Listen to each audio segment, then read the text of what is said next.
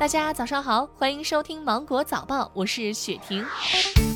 二零二零年高考成绩已经公布，后续考生查分、填报志愿和高校录取等工作即将开展。以往这个时候也是各类市高考招生诈骗的高发期，花钱进名校、内部有指标、提前发奖学金等各式骗法经常上演。近年来，随着技术的发展，不法分子诈骗的手段不断翻新，一些招生诈骗甚至披上了信息化的外衣。教育公安部门提醒广大的考生和家长，切实提高警惕，增强防范意识，提防招录陷阱，谨防上当受骗。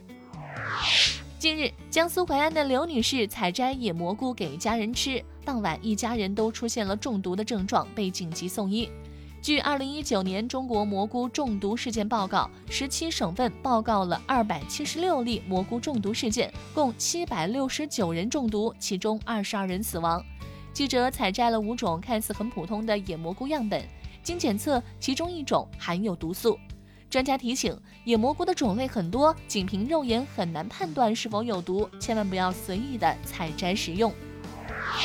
七月二十三号，重庆市九龙坡区人民检察院、重庆市公安局九龙坡区分局开发的强制报告 App 上线试运行了。据了解，这是最高检、团中央等九部门下发关于建立侵害未成年人案件强制报告制度的意见试行以来，全国首个强制报告 App。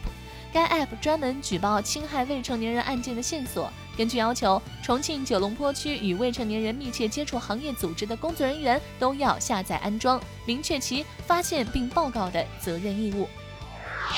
近期，北京连续发生了多起摩托车驾驶员违反交通法规，为逃避交警处罚，公然闯卡的事件。他们用自己的莽撞冲动，把原本扣分和罚款变成了更为严重的刑事拘留和处罚。警方提醒那些抱有侥幸心理的摩托车驾驶员，当涉嫌一些交通违法行为时，千万不能用一个更严重的行为来试图逃避处罚。否则面临的不光是罚款和扣分，还可能面临刑事拘留的处罚。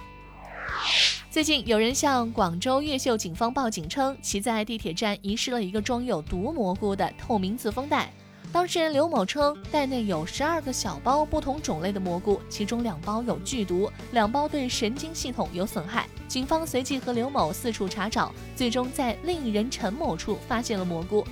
原来当天下午，刘晨二人在地铁口见面，期间交换了一包自采野生干蘑菇。刘某忘了此事，以为蘑菇遗失了。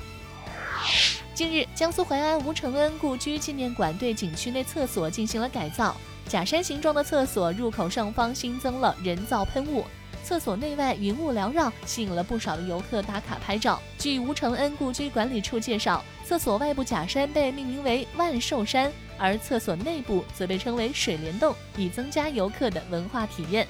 有游客表示，这感觉到了《西游记》里边。人社部发布新职业在线学习平台发展报告，报告显示，九零后比八零后更担心失业，会通过学习走出职业危机。目前，百分之七十二的用户选择线上学习新职业，六零后偏爱农业经理人，零零后偏爱电子竞技运营师。地域分布上，广东人最爱学习新职业。好了，今天的新闻就到这里，我是精英九五电台的雪婷，祝你度过美好的一天，拜拜。